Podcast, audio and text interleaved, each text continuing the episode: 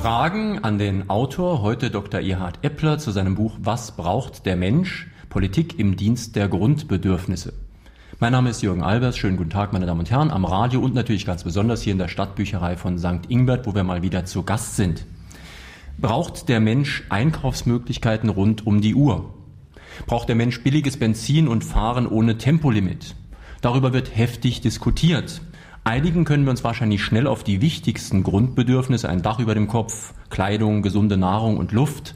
Das klingt für uns vielleicht banal, ist aber weltweit für Milliarden von Menschen geradezu utopisch. Und selbst hier bei uns im reichen Deutschland kann man darüber streiten, ob die Versorgung mit gesunder Nahrung und guter Luft wirklich sichergestellt ist. Man kann auch fragen, ob es ein Bedürfnis nach Freiheit gibt oder nach Bildung.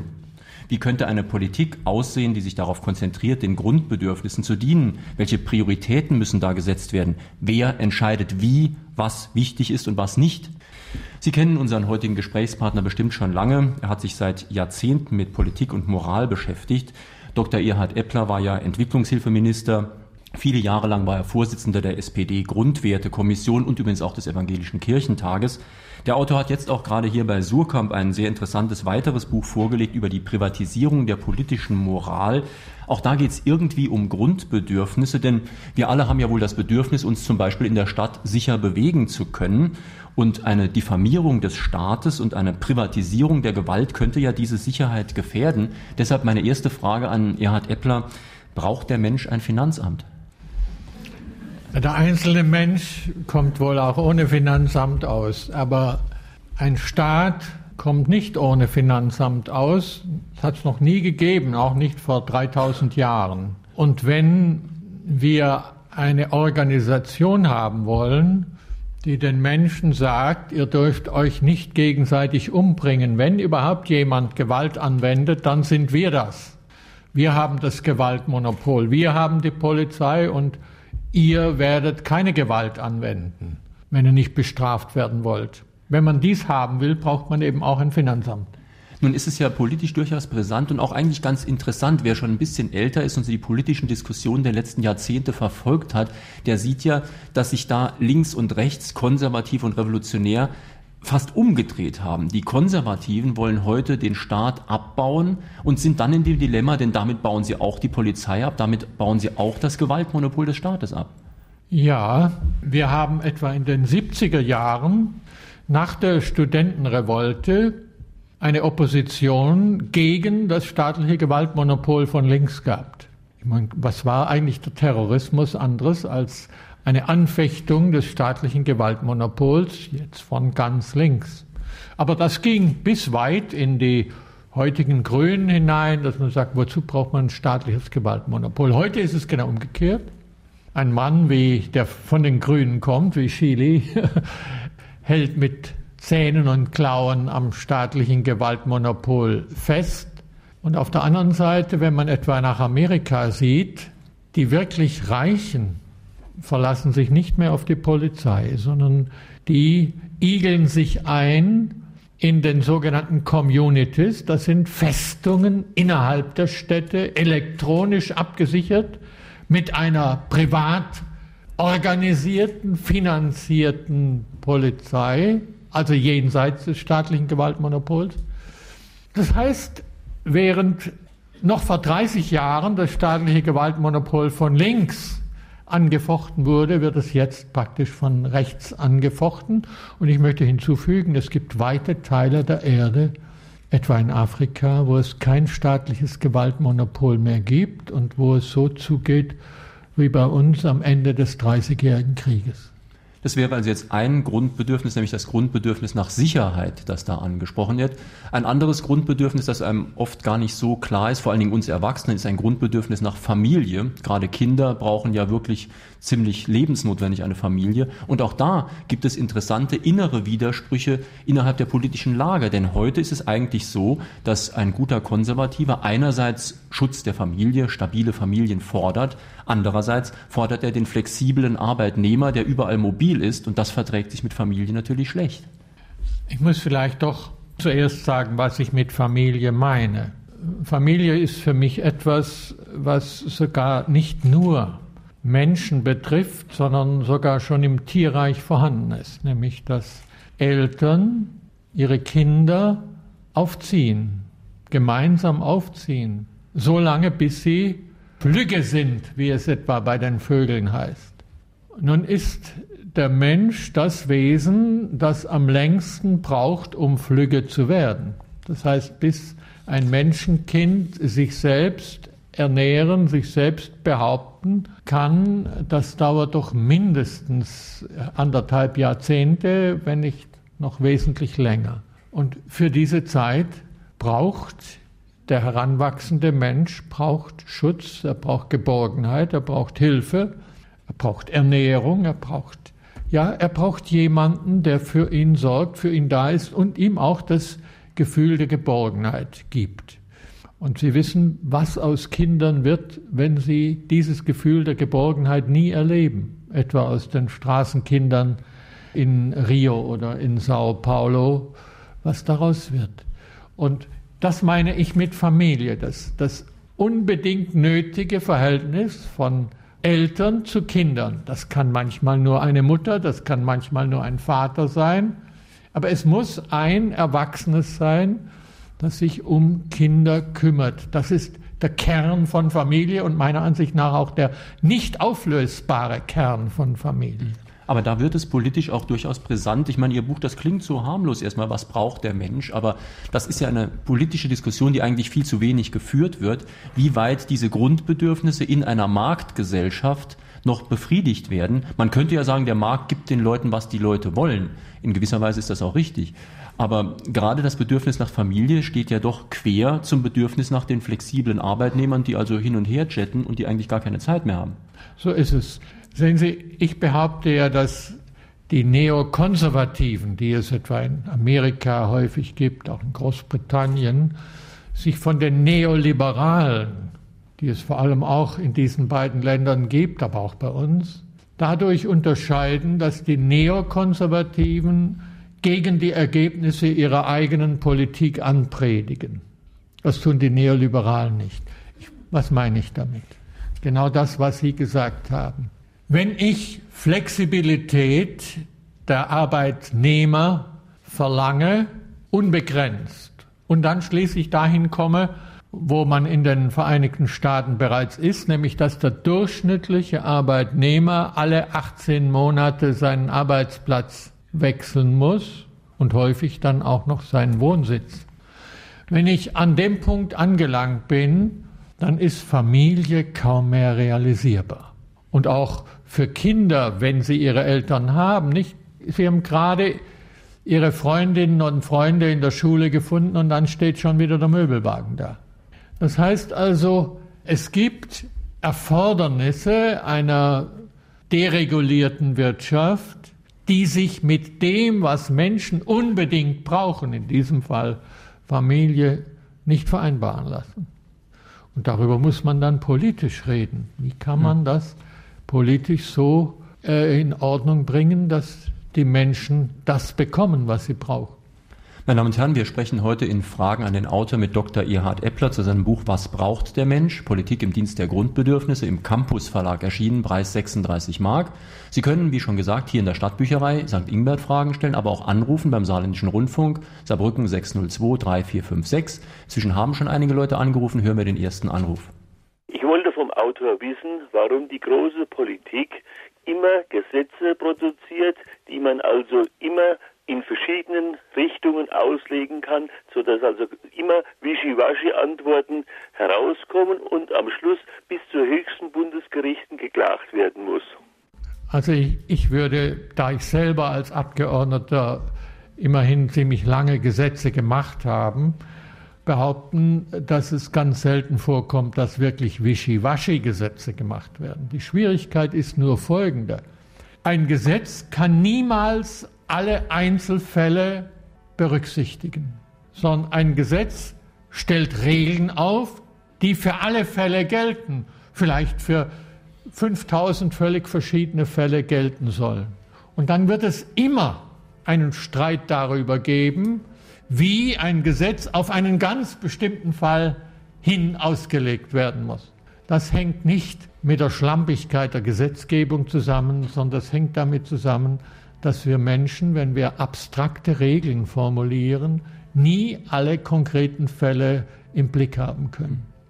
Sprechen wir doch vielleicht mal ein bisschen über die Person Erhard Eppler. Die ist mir durch dieses neue Buch auch ein bisschen näher gekommen. Sie haben nämlich ein Kapitel, wo es um Ihre ganz persönlichen Grundbedürfnisse geht. Die sind natürlich zum Teil die, die jeder hat, aber da steht auch drin, dass Sie gern früh aufstehen, dass Sie gern ein Stück Land haben, das Sie bebauen wollen. Sie sind also so ein bisschen ein verhinderter Gartenbauer, nicht ein Verhinderter, sie sind Gartenbauer, sie gehen auch jeden Morgen in den Garten. Und ein Grundbedürfnis, das sie haben, können sie hier in St. Ingbert in der Stadtbücherei bestens bedienen. Sie legen nämlich großen Wert darauf, gelegentlich auch mal ein wirklich intelligentes Buch zu lesen. Ja, nein, ich, ich bin tatsächlich natürlich Urenkel eines schwäbischen Albbauern und das äh, ist mir immer noch in den Knochen und Deshalb brauche ich nicht nur einen Garten, sondern ich brauche einen großen Garten, wo ich wirklich was anbauen kann. Und eines meiner größten, eine meiner größten Vergnügungen als alter Mann ist, wenn ich Kartoffeln angebaut habe und meine Enkel kommen und wir, wir machen miteinander Kartoffeln raus. Haben Sie schon mal mit Kindern, mit so acht- oder zehnjährigen Kindern oder siebenjährigen Kartoffeln rausgemacht?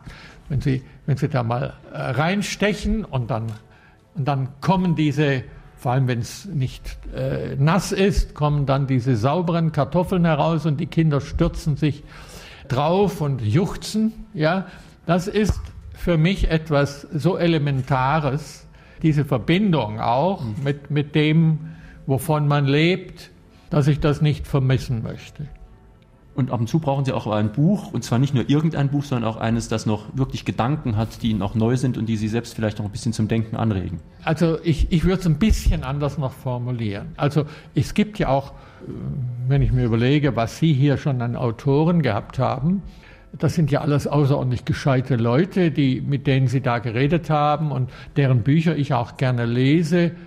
Aber dann gibt es, dann gibt es ein paar für mich ein paar Texte, die sind so überragend klug und so einmalig, äh, dass ich sie immer mal wieder brauche, um, um wieder aufzutanken, um zu merken, äh, was eigentlich die geistige Welt ist. Ich habe in diesem Buch, glaube ich, Tocqueville ja. erwähnt. Und das Neue Testament und das Neue Testament. Ich will Tocqueville erwähnen. Ich halte Tocqueville, den französischen Aristokraten, der vor etwa 170 Jahren nach Amerika geschickt wurde, um die Gefängnisse äh, dort anzusehen und zu prüfen, und der dann ein, ein zweibändiges Werk über die Demokratie in Amerika geschrieben hat.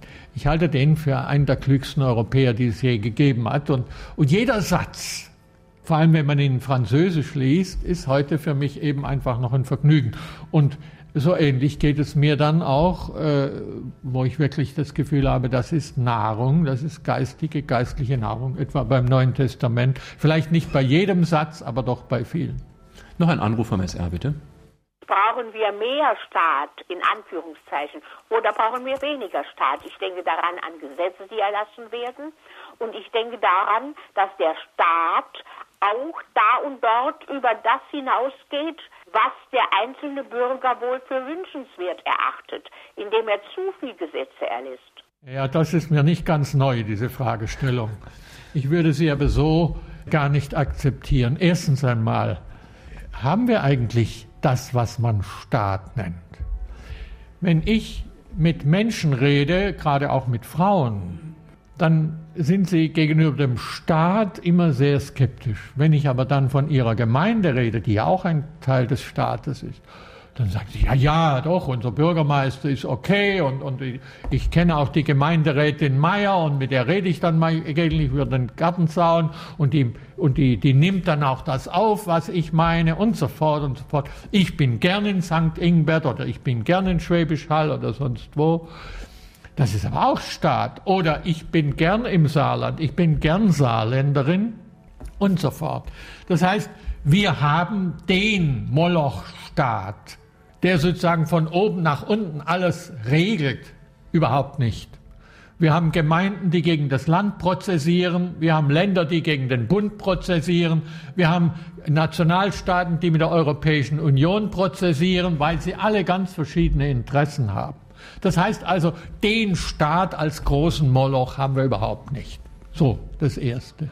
Und das Zweite ist, es kommt nicht darauf an, ob mehr oder weniger, sondern es kommt darauf an, dass der Staat an der richtigen Stelle tätig ist. Ich will ein Beispiel sagen. Natürlich wäre es schlecht, wenn der Staat, wer immer das wäre, in diesem Fall dann der Bund, sich in die einzelnen Entscheidungen eines Unternehmers einmischen würde oder eines Konzerns einmischen würde. Wenn es da irgendwo einen Oberregierungsrat in Bonn gäbe, der, was weiß ich, Daimler vorschreiben würde, was es investieren soll und was nicht. Das wäre sicherlich zu viel Staat. Aber auf der anderen Seite brauchen wir eine Gesetzgebung, die der Wirtschaft einen Rahmen setzt, einen gesetzlichen Rahmen. Zum Beispiel, wie viel Verzugszinsen muss einer zahlen, wenn er seine Rechnung nicht rechtzeitig begleicht? Das ist ein neues Gesetz jetzt gekommen, weil nämlich die Handwerker gesagt haben, die Leute zahlen ihre Rechnungen nicht. Frau Justizministerin, sehen Sie zu, dass wir die Verzugszinsen erhöhen, damit die ihre Rechnungen zahlen. Das heißt, wir brauchen einen rechtlichen Rahmen, damit überhaupt die Wirtschaft funktioniert. Und dann brauchen wir einen sozialen Rahmen, damit hier nicht äh, die Menschen vor die Hunde gehen. Und wir brauchen einen ökologischen Rahmen, damit unsere Kinder und Enkel in diesem Lande auch noch leben können. Und das muss eben der Gesetzgeber machen und das nennt man dann Staat. Das heißt also, ich, ich behaupte nicht, wir brauchen mehr und wir brauchen, ich behaupte nicht, wir brauchen weniger Staat, sondern wir müssen ganz genau uns jetzt überlegen, was kann der Markt machen, was kann die Zivilgesellschaft machen und was muss nun eben der staatliche Gesetzgeber oder die staatliche Exekutive machen. Wobei wir hier sozusagen beim Staat zu Gast sind, denn wir sind in der Stadtbücherei St. Ingbert, was ja auch eine staatliche oder in dem Fall natürlich kommunale Einrichtung ist. Und wir haben hier jetzt auch den ersten Fragesteller. Herr Eppeler, Ihr Buch heißt Was braucht der Mensch? In der Bibel heißt es, der Mensch lebt nicht vom Brot alleine. Ich möchte das auf die heutige Zeit schon mal übertragen und meine, dass im Großen und Ganzen die materiellen Bedingungen, die materiellen Lebensbedingungen in Deutschland für der übergroße Teil der Bevölkerung recht gut sind. Aber wie sieht es aus? Und da meine ich auch die Diskussion vielleicht dahin zu bringen mit, den, mit der geistigen Nahrung. Wie werden Sie heute die Rolle der Massenmedien, die ja einer menschlichen Gesellschaft in vielen Dingen entgegensteuern, die das Marktgesetz auch auf den Geist eigentlich äh, bringen. Wie äh, sehen Sie diese Frage? Also, dass der Mensch nicht vom Brot allein lebt, steht zwar in diesem Buch so nicht, aber selbstverständlich, wenn man in Deutschland darüber redet, was Menschen an Grundbedürfnissen haben, dann ist es wirklich nicht zuerst die Frage, wie viel Gramm Brot braucht man und äh, wie viel Gramm Eiweiß. Das wäre vielleicht eine Frage, die man in Zentralafrika stellen müsste. Die Frage, die Sie jetzt gestellt haben, speziell, ist für mich die Frage, wo ist der Markt angemessen, um unsere Bedürfnisse zu befriedigen und wo ist der Markt nicht angemessen. Es gibt ganz viele Dinge, die kann der Markt regeln. Dazu gibt es Geld. Das ist ja eine wunderbare Erfindung, das Geld, nicht? Ich, ich gebe etwas her, bekomme dafür aber nicht, was weiß ich, fünf Pfund Kartoffeln oder, oder ein halbes Pfund Butter, sondern ich bekomme Geld und da, für dieses Geld kann ich das kaufen, was ich will. Insofern ist der Markt eine ganz wichtige Sache. Aber es gibt eben etwa in der Kultur gibt es Fragen, die der Markt nicht regeln kann. Stellen Sie sich bitte mal vor, wir würden unser gesamtes kulturelles Leben, etwa auch in der Musik, rein dem Markt überlassen. Dann hätten wir ganz schnell keine Symphonieorchester mehr, wir hätten ganz schnell kein Beethoven mehr, wir hätten ganz schnell sowieso keine modernere Musik mehr, wir hätten nur noch eigentlich das übliche Gedudel. Und, und deshalb gibt es ja, meistens sind es Sache der Länder, aber teilweise auch der Kommunen, gibt es subventionierte Orchester. Die können ohne Subventionen eben nicht die klassische Musik machen, die wir als Teil unserer Kultur eben brauchen. Und wenn Sie jetzt die Massenmedien nehmen, vor allem das Fernsehen, dort gibt es ich würde sagen, eine Konkurrenz um die Einschaltquoten, denn davon hängen ja die Werbeeinnahmen ab, von den Einschaltquoten, die dazu führt, dass die Qualität, das kann man wohl sagen, eigentlich in einer Spirale nach unten ist. Und glücklicherweise haben wir noch die öffentlich-rechtlichen, die sich wenigstens einigermaßen äh, dagegen wehren können. Das heißt, wenn man die Frage stellt, was braucht der Mensch, dann muss man auch die Frage stellen, was von dem, was der Mensch braucht, kann der Markt anbieten und was kann der Markt nicht anbieten. Und ich glaube, äh, es gibt eine ganze Menge Dinge, die der Markt eben nicht anbieten kann. Ihre Frage bitte. Ja, äh, meine Frage, die hängt ein bisschen mit dieser Frage meines Vorredners zusammen. Herr Eppler, Sie schreiben in Ihrem Buch einen Satz, der lautet, nun war der Mensch, dieses Sprachwesen, ohne Bildung noch nie so hilflos wie in unserem 20. Jahrhundert. Wir haben ja nun neuartige Kommunikationsverhältnisse und ich habe den Eindruck, dass nicht nur das Gutenberg-Zeitalter, sondern auch das alphabetische Zeitalter ein Auslaufmodell ist. Die 26 Lautzeichen, die wir haben, die werden so nach und nach, ist mein Eindruck, werden so nach und nach durch zehn Zahlenzeichen ersetzt. Nötige und gänzlich unnötige Informationen werden dem Individuum per Laser ins Hirn geschossen. Und zwischenmenschliche Kommunikation, die besteht heute schon, noch ganz wenig, aber heute schon besteht sie aus Gesten und Piktogrammen. Und der Herr Eppler, das lese ich aus einem Buch, der kann sich ein Verkümmern der Sprachfähigkeit vorstellen. Meine Frage ist nun, Herr Eppler, sehen Sie hier einen historischen Prozess, der wie von selber abläuft und keiner weiß, ihn zu stoppen? Oder ist das Individuum, der Mensch, doch nicht so hilflos? Die Frage, ob es Prozesse gibt, gegen die man gar nichts machen kann, auch wenn man sie für katastrophal hält, ist letztlich die Frage, ob es Politik gibt. Und Politik ist ja eigentlich dazu da, zu fragen, wie wollen wir denn eigentlich leben? Nicht wie müssen wir leben, sondern wie wollen wir leben und was können wir tun, damit wir so leben können, wie wir leben wollen. Das ist die, der Kern aller Politik. Und wenn man sagt, wie ihr zu leben habt, das wird irgendwo ganz anders entschieden, das wird da entschieden, wo neue Entdeckungen gemacht werden, neue Erfindungen gemacht werden und wo diese Erfindungen dann ökonomisch ausgenutzt werden, also in der Wirtschaft.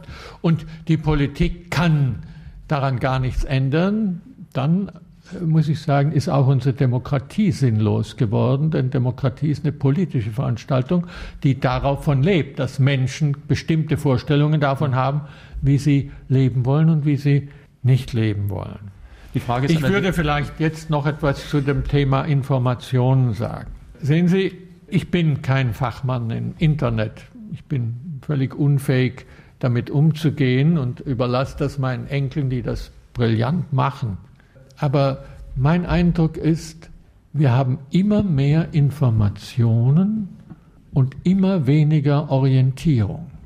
Das heißt, wir, wir haben Informationen, die viele gar nicht mehr einordnen können. Und wenn man also einen solchen Salat im Hirn dann hat, Entschuldigung, wenn ich es mal so hart ausdrücke, wo, wo eine Menge Informationen sich tummeln, ohne, ohne wirkliche Verbindung miteinander und ohne Orientierung, dann ist das gefährlich für eine Gesellschaft. Ich will es an einem Beispiel sagen, das mir auffällt. Es ist heutzutage für etwa für jemanden, der, der eine Rede hält, viel leichter, wenn ihm irgendetwas fehlt, irgendeine Information, diese Information zu bekommen, als das etwa vor vor 40 oder 50 Jahren der Fall war. Aber sind eigentlich die Diskussionen im Deutschen Bundestag interessanter geworden, als sie vor 40 oder 50 Jahren waren? Äh,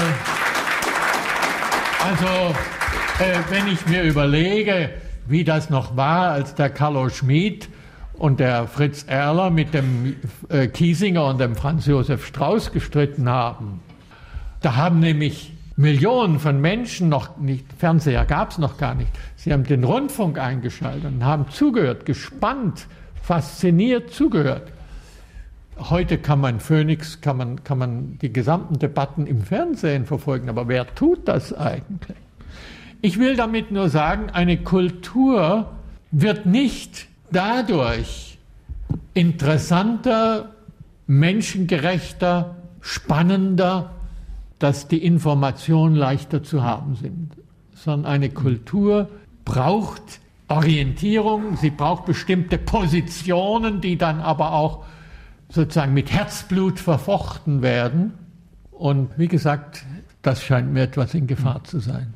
Wobei allerdings die Gefahr des regelrechten Analphabetismus wohl so groß auch nicht ist, denn auch im Internet, wenn Sie da Vater mit F schreiben als Suchbegriff, wenn Sie nicht wieder ein intelligentes Programm haben, das die einen Rechtschreibfehler korrigiert, in dem Sie gar nichts finden. Und äh, wir hatten ja gerade diesen riesen Rummel um Harry Potter, was immerhin ein Buch ist. Nun ist es zwar ähm, für mich ein bisschen bedenklich, dass ein Buch so hochgejubelt wird, während andere Bücher, die bestimmt genauso sind, genauso gut sind, keinerlei Publicity haben, aber immerhin ist es doch ganz beruhigend, wenn Kinder heute ein so dickes Buch überhaupt noch in die Hand nehmen. Das finde ich auch. Ich finde, äh, ich habe noch nie Harry Potter gelesen, aber Sie erinnern sich an Michael Ende vor etwa 20 Jahren. Wahrscheinlich war das von der dichterischen Potenz her noch ein bisschen besser als Potter, aber das war, hat ja auch dieses, diese Märchen haben die Menschen und vor allem die jungen Menschen fasziniert. Ich freue mich deshalb über alles, was gelesen wird, jedenfalls in dieser Weise. Nur, es ist nachgewiesen, dass Kinder, die zu viel vor dem Fernseher sitzen und dann aber auch noch nicht einmal die Möglichkeit haben, sich über das Gesehene mit jemandem auszutauschen, also mit der Mutter oder mit dem Bruder oder was weiß ich, auszutauschen, dass deren Sprachfähigkeit außerordentlich gering ist und, und, und in der Schule geradezu mühsam aufgepäppelt werden muss. Meines Wissens nach ist es in den Niederlanden seit einiger Zeit auch gleichgeschlechtlichen Ehepartnern gestattet, Kinder zu adoptieren. Glauben Sie, Herr Eppler, dass damit den Bedürfnissen der Kinder genügend Rechnung getragen wird? Ja, können Sie das überhaupt Also ich will jetzt nicht über das Adoptionsrecht reden. Äh, dafür verstehe ich auch zu wenig. Ich will nur sagen, dass Kinder die Geborgenheit brauchen, dass sie mit erwachsenen Menschen zusammen sind, von denen sie wissen, die stehen für mich ein.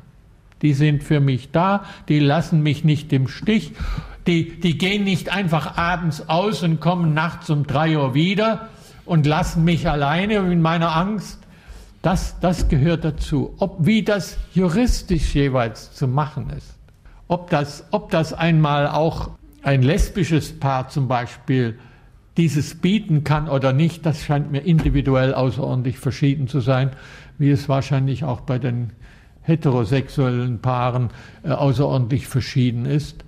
Aber hier geht es nicht um juristische äh, Fixierung. Es geht, geht darum, was, was braucht ein Kind. Und ich glaube, wir, wir sollten immer wieder daran denken, stellen Sie sich bitte mal ein Kind vor, das auf dem Jahrmarkt in diesem Getümmel Vater oder Mutter verloren hat. Es gibt doch kein schrecklicheres Elend, als so ein Kind zu sehen, bis das, wie das heult, bis, bis das irgendwann Vater oder Mutter wieder gefunden hat. Und diese, dieses Gefühl, ich habe jemand, der für mich sorgt und, und an den ich mich wenden kann. Das ist ein Urgefühl und ein Urbedürfnis des heranwachsenden Menschen. Und wo das nicht befriedigt ist, ist das viel schrecklicher, als wenn ein Kind mal ein bisschen Hunger hat. Bitte Ihre Frage.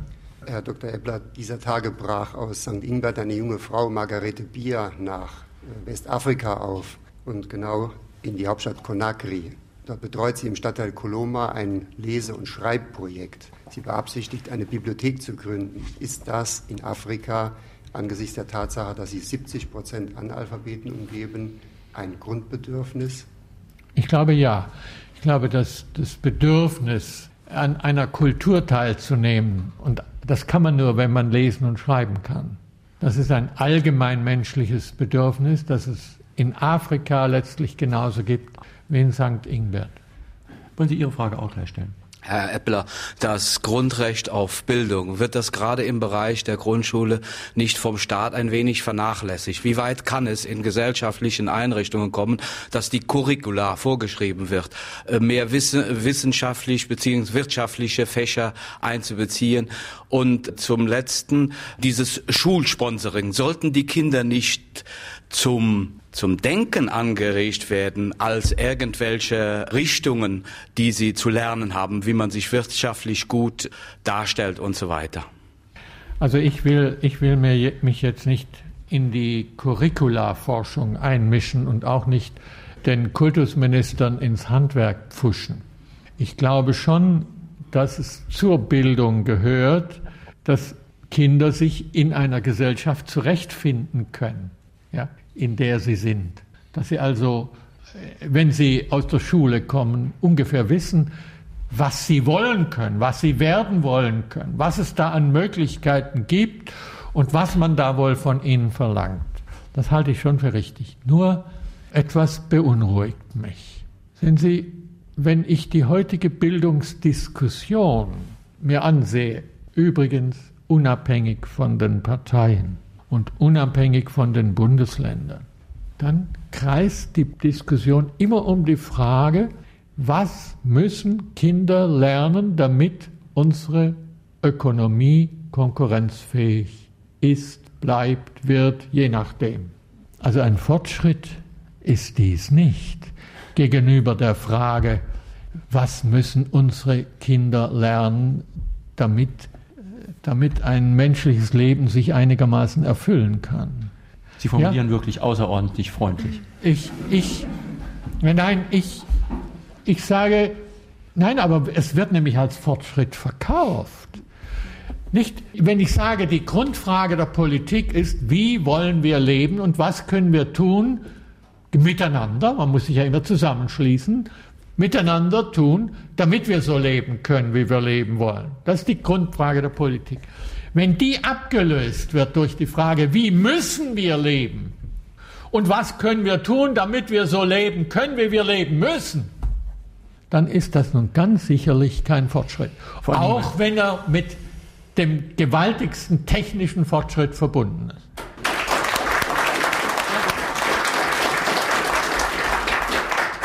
Was die Sache besonders pikant macht, ist ja, dass genau die Leute, die uns sagen, wir müssen das machen, damit wir dann vielleicht konkurrenzfähig sind, die sind, die dann die Freiheit als wichtigsten Wert verkaufen.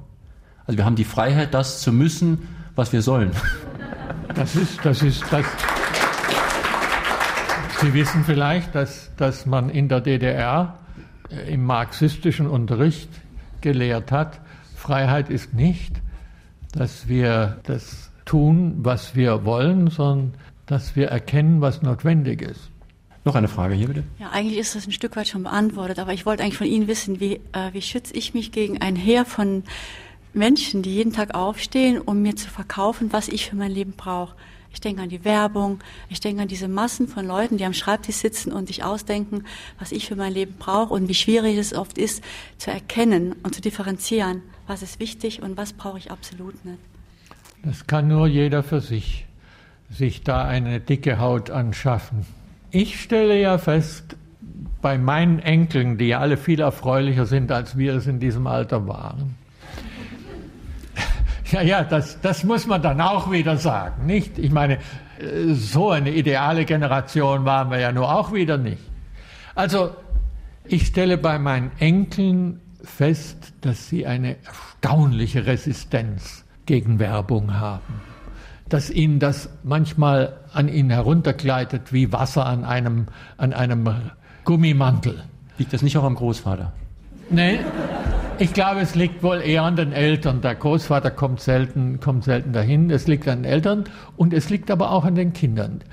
Wir dürfen die Kinder nicht unterschätzen. Die haben, die sind all dem ausgesetzt und entwickeln dann mit der Zeit eine gewisse ironische Distanz dazu.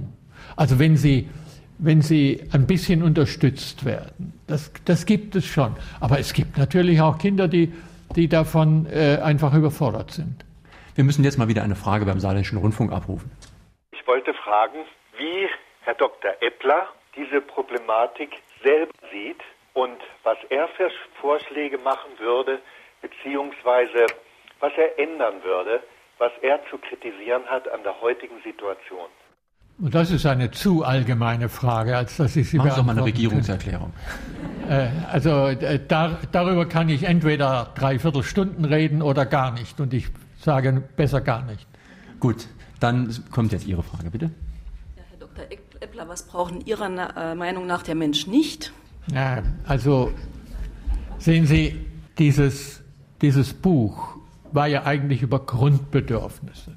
Und es gibt einen gewaltigen Unterschied zwischen dem, was, was man im Englischen Basic Needs und bei uns Grundbedürfnisse nennt, und dem, was man im Englischen Needs nennt, Bedürfnisse. Natürlich, äh, wenn, ich, wenn es furchtbar heiß ist und ich komme an einem, einem Eisstand vorbei und ich weiß, die haben ein wunderbares Schokoladeeis. Nein, natürlich das Bedürfnis, mir ein Eis zu kaufen. Und dagegen ist ja überhaupt nichts einzuwenden, außer dass der Zahnarzt schimpft. Aber das ist kein Grundbedürfnis. Ich kann notfalls auch ohne das leben. Oder ich, ich wieder als Opa sage ich das nicht. Es, ich habe einen Enkel, der vor einem oder zwei Jahren unbedingt ein T-Shirt oder wie, wie man das da nennt, mit FC Bayern haben wollte. Ja?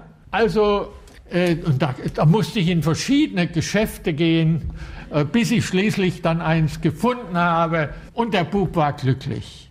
Ja, heute zieht er das gar nicht mehr an, denn inzwischen ist er für Bayer Leverkusen.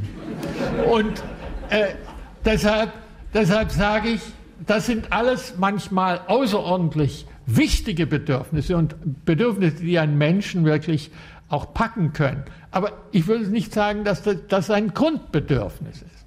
Und, und zu den Grundbedürfnissen gehört zum Beispiel, das ist etwas, was in diesem Buch äh, sehr stark vorkommt, Zukunft.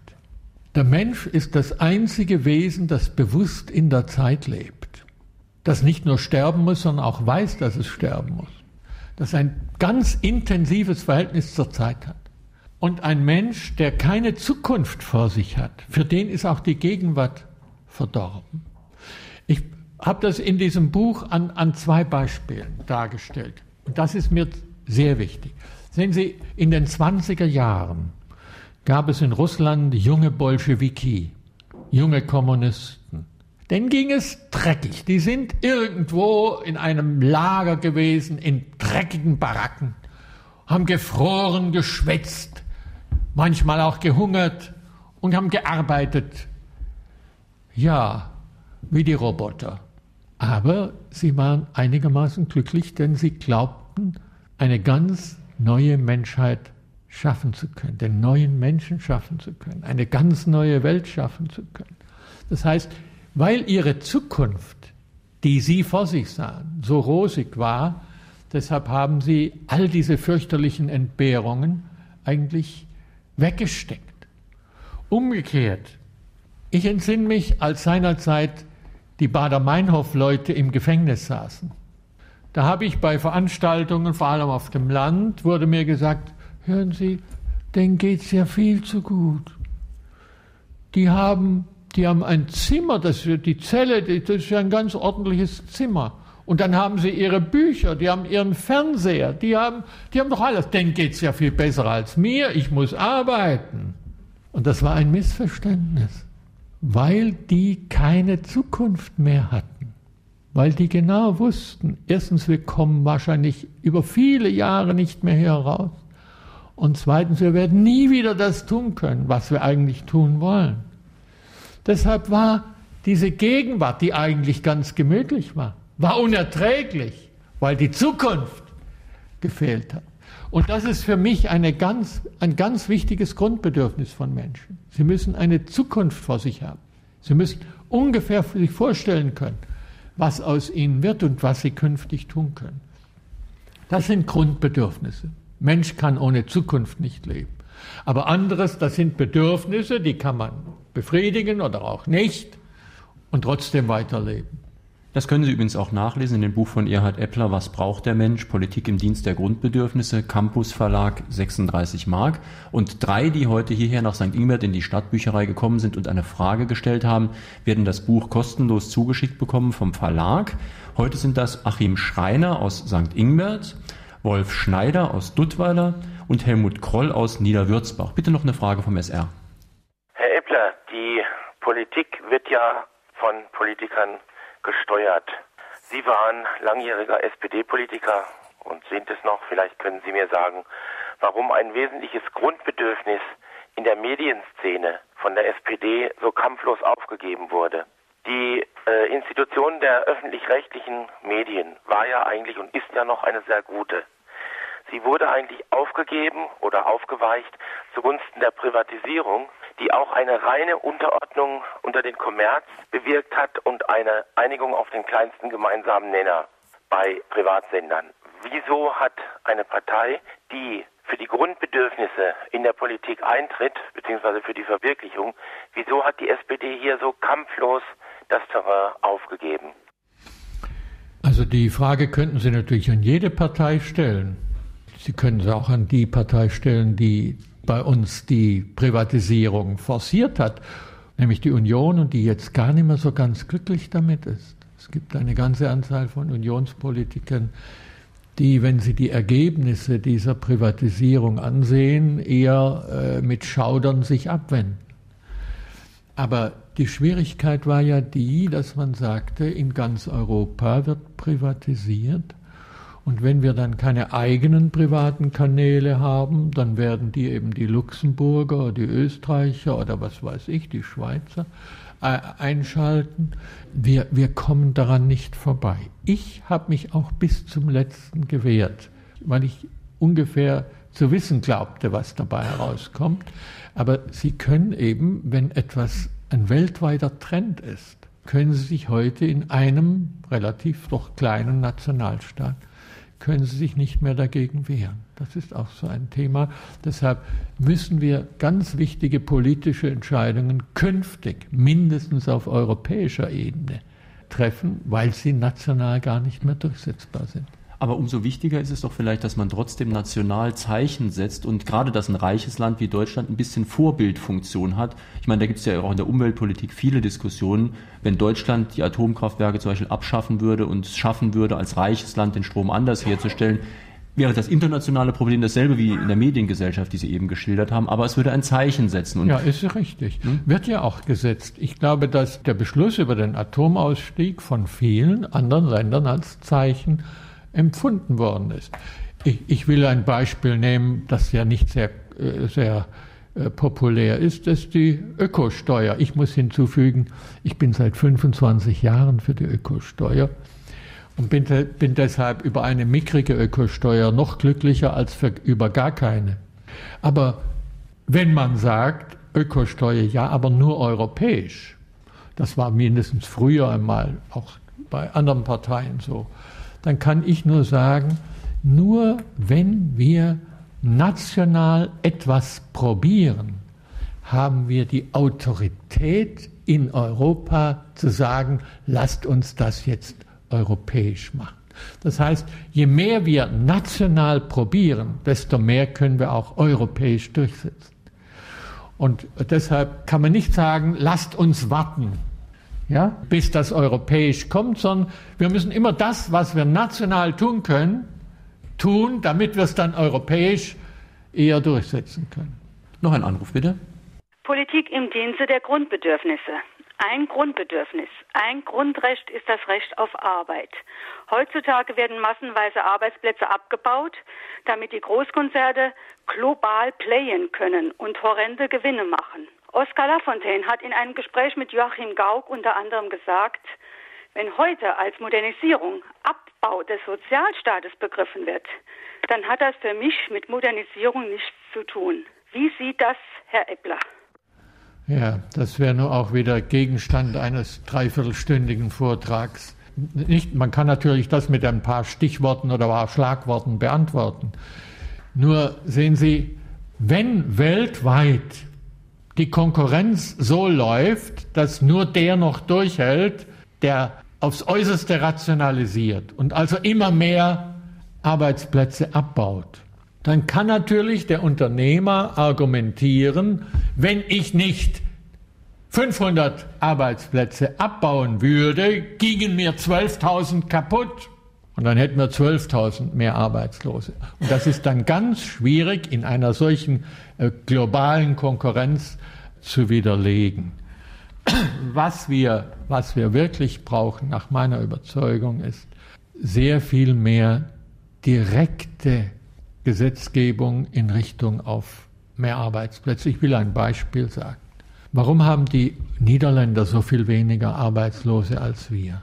Sie haben es deshalb weniger, weil sie viel mehr freiwillige Teilzeitarbeit haben. Also Menschen, vor allem Ehepaare oder so, die, die sagen, es, es reicht doch, wenn jeder von uns halb arbeitet. Das aber wiederum funktioniert nur, wenn man dafür in der Rente nicht bestraft wird für die Teilzeit. Hier an der Stelle da ist der Staat gefragt, wie kann ich dafür sorgen, zum Beispiel, ist ein Beispiel, dass man für die Teilzeit in der Rente nicht bestraft wird, damit dann auch mehr Menschen äh, Lust auf Teilzeit haben und damit natürlich auch weniger Menschen überhaupt nichts mehr zu tun haben.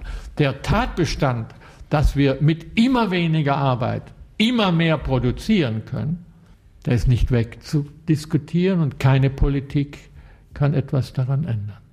Lassen Sie mich vielleicht gegen Ende unserer Sendezeit noch auf ein Thema kommen, das am Sonntagmorgen doch auch von Brisanz ist, nämlich die Religion. Sie schreiben in Ihrem Buch auf Seite 57, wenn aus der Marktwirtschaft eine Marktgesellschaft wird, so wird es eng für die Religion. Die Marktgesellschaft hat nämlich die Tendenz, den Menschen ganz in Anspruch zu nehmen. Und das führt dann, wie Sie zitieren, auch zu vagabundierender Religiosität. Das heißt, die Religion, die in den Kirchen so nicht mehr ausgeübt wird, wandert entweder in Sekten oder in Pseudoreligionen ab. Wieder ein sehr umfassendes Thema. Sehen Sie, für mich als alten Mann fällt das jedenfalls auf. Wenn heute ein Mensch sich ganz an den Markt verliert, also zum Beispiel sich einmal an die Börse wagt und dann jeden Tag gespannt, ängstlich, hoffnungsvoll feststellt, ob seine Aktien nun gewonnen oder verloren haben. Wenn seine Frau permanent die Zeitungen durchstöbert, ob nicht irgendwo ein Schnäppchen zu haben ist. Und so fort, Sie können das, können das beliebig fortsetzen, da ist man beschäftigt. Wenn man permanent sich überlegt, wie könnte ich beim nächsten Telefonanruf noch billiger telefonieren als beim letzten, dann ist man mit der Zeit wirklich so beschäftigt, dass, dass fast nichts mehr sonst Platz hat. Auch wenn man nicht mehr 16 Stunden am Tag oder 12 arbeitet, sondern vielleicht nur noch sieben. Das heißt, es gibt eine Form von Marktgesellschaft, die, die sozusagen alles andere wegdrückt, wo, wo sozusagen das Geld jetzt theologisch gesagt nun wirklich göttliche Funktionen bekommt. Und das Leben ein Tanz um das goldene Kalb wird. Und das scheint mir weder kulturell noch religiös erstrebenswert.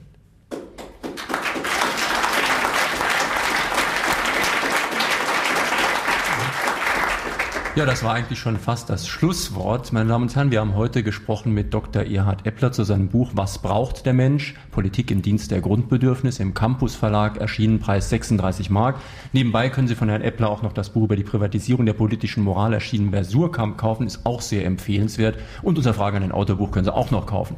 Am kommenden Sonntag haben wir ein bisschen ein Kontrastprogramm. Dann kommt nämlich ein typischer Bestseller-Autor aus dem Ratgeberbereich, der Arzt Dr. Ulrich Strunz. Der hat ein Buch geschrieben mit dem eigenartigen Titel Forever Young, das Erfolgsprogramm. Ich muss ehrlich sagen, nach dem Titel habe ich das Buch schon fast in der Ecke geschmissen gehabt, denn ewige Jugend ist ja etwas, was weder möglich noch wünschenswert ist. Aber ich kann Ihnen versichern, der Inhalt des Buches ist durchaus seriös, auch wenn er reißerisch verpackt ist. Es geht da darum, wie wir uns eben so bewegen können, wie wir uns so ernähren können, dass wir eben gesünder und mit Lebensfreude auch älter werden können. Das also am kommenden Sonntag in Fragenden Auto. Jetzt vielen Dank an Herrn Eppler, dass er hier zu uns nach St. Ingbert gekommen ist.